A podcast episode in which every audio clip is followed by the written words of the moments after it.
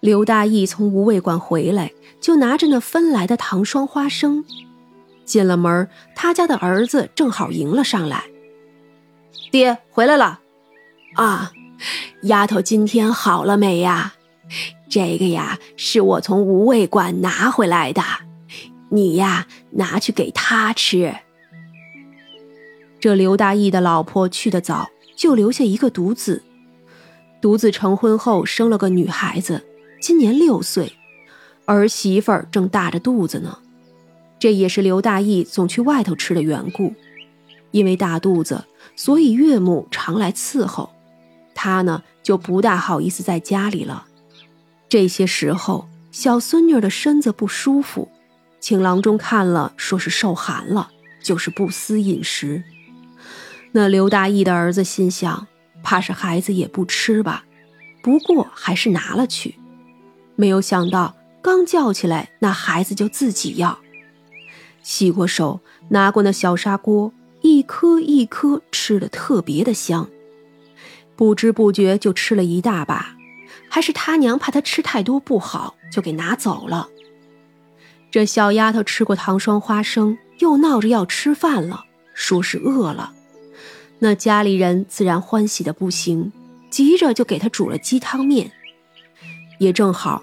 儿媳妇怀着孩子呢，家里一直不缺鸡汤什么的。谁料到那孩子吃饱了，半夜却肚子疼了起来，不到一刻钟的时间就吐出了一团东西。细看去，血肉模糊的一团，像是什么生肉，竟然还会动。吓得刘家人叫了郎中不算，还叫来了后街上一个神婆子。那个神婆子也算是有些本事的。当即也是大惊，哎呦喂，还好是吐了，这什么东西呀？你们这是给孩子吃了什么呀？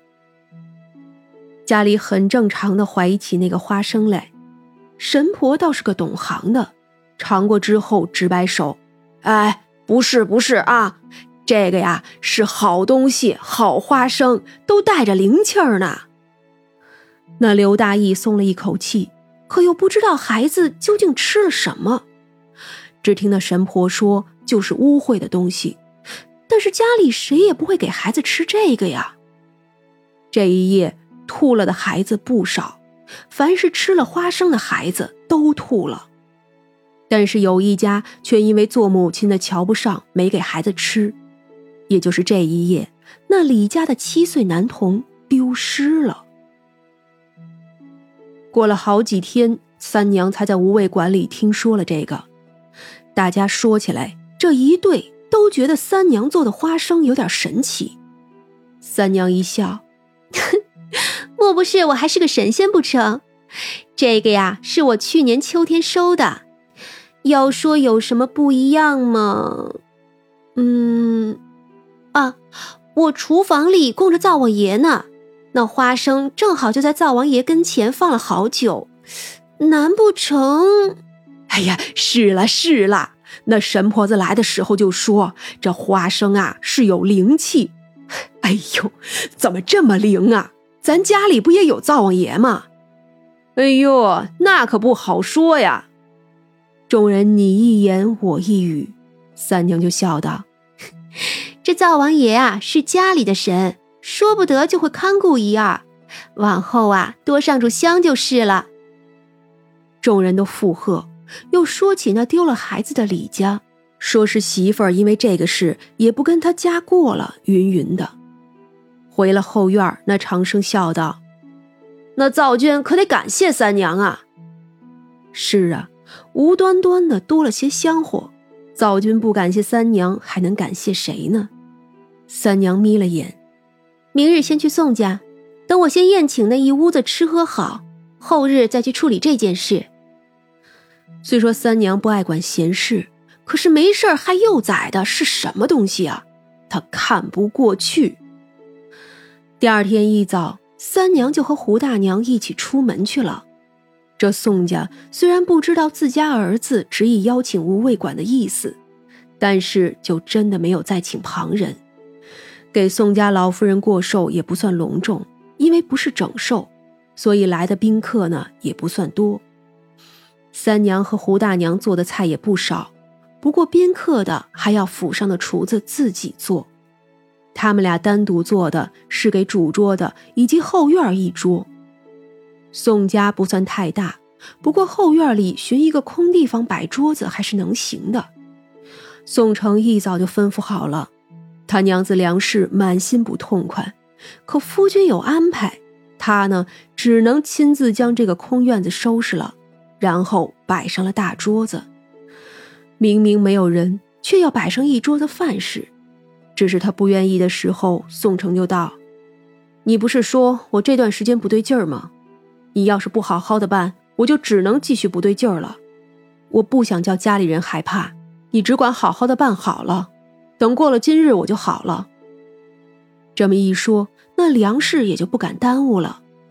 毕竟这年头的人还是笃信鬼神的，于是三娘和胡大娘做了十个菜，做好一个就端上去一个。最后一道是清蒸桂鱼，是三娘亲自端来的。宋城也终于找到机会过来，看着一桌子的菜，又看着那四副碗筷。三娘将鱼放在了中间，又端起桌上的酒壶，将四个酒杯斟满。他边忙边道：“宋公子也喝一杯吧，前尘往事就该忘却，总是记得有什么益处啊？”宋城犹豫的上前端了一杯，干了。三娘又笑了笑：“三位在这里纠缠了快百年了，各有各的冤屈、气愤和悲哀，可三位是被后辈儿孙当成耻辱存在的，怨恨呀，总有一天消散。”三位都不算罪大恶极，难不成要消耗到魂飞魄散吗？三娘似乎不等回答，只是道：“那吃了我亲手做的饭菜，你们呢就该去了。”说罢，她抬头看着宋城，弄清楚了原委，就给他们好好迁坟安葬。实在找不到尸骨了，就找些旧物；再不行，就虔诚些。立个牌位供奉着，这件事是你该做的。等你都做好后再来找我，我自然会去报酬。宋城呆呆的看着三娘离开，等他回过神后，却见桌上的饭菜都没有了，那鱼也只剩下了鱼骨。他后背冰凉，似乎被什么盯上了一般。三娘的手艺自然获得了宋家的喜欢。甚至有几个亲眷当场约好，需要摆宴的时候自会去找无畏馆。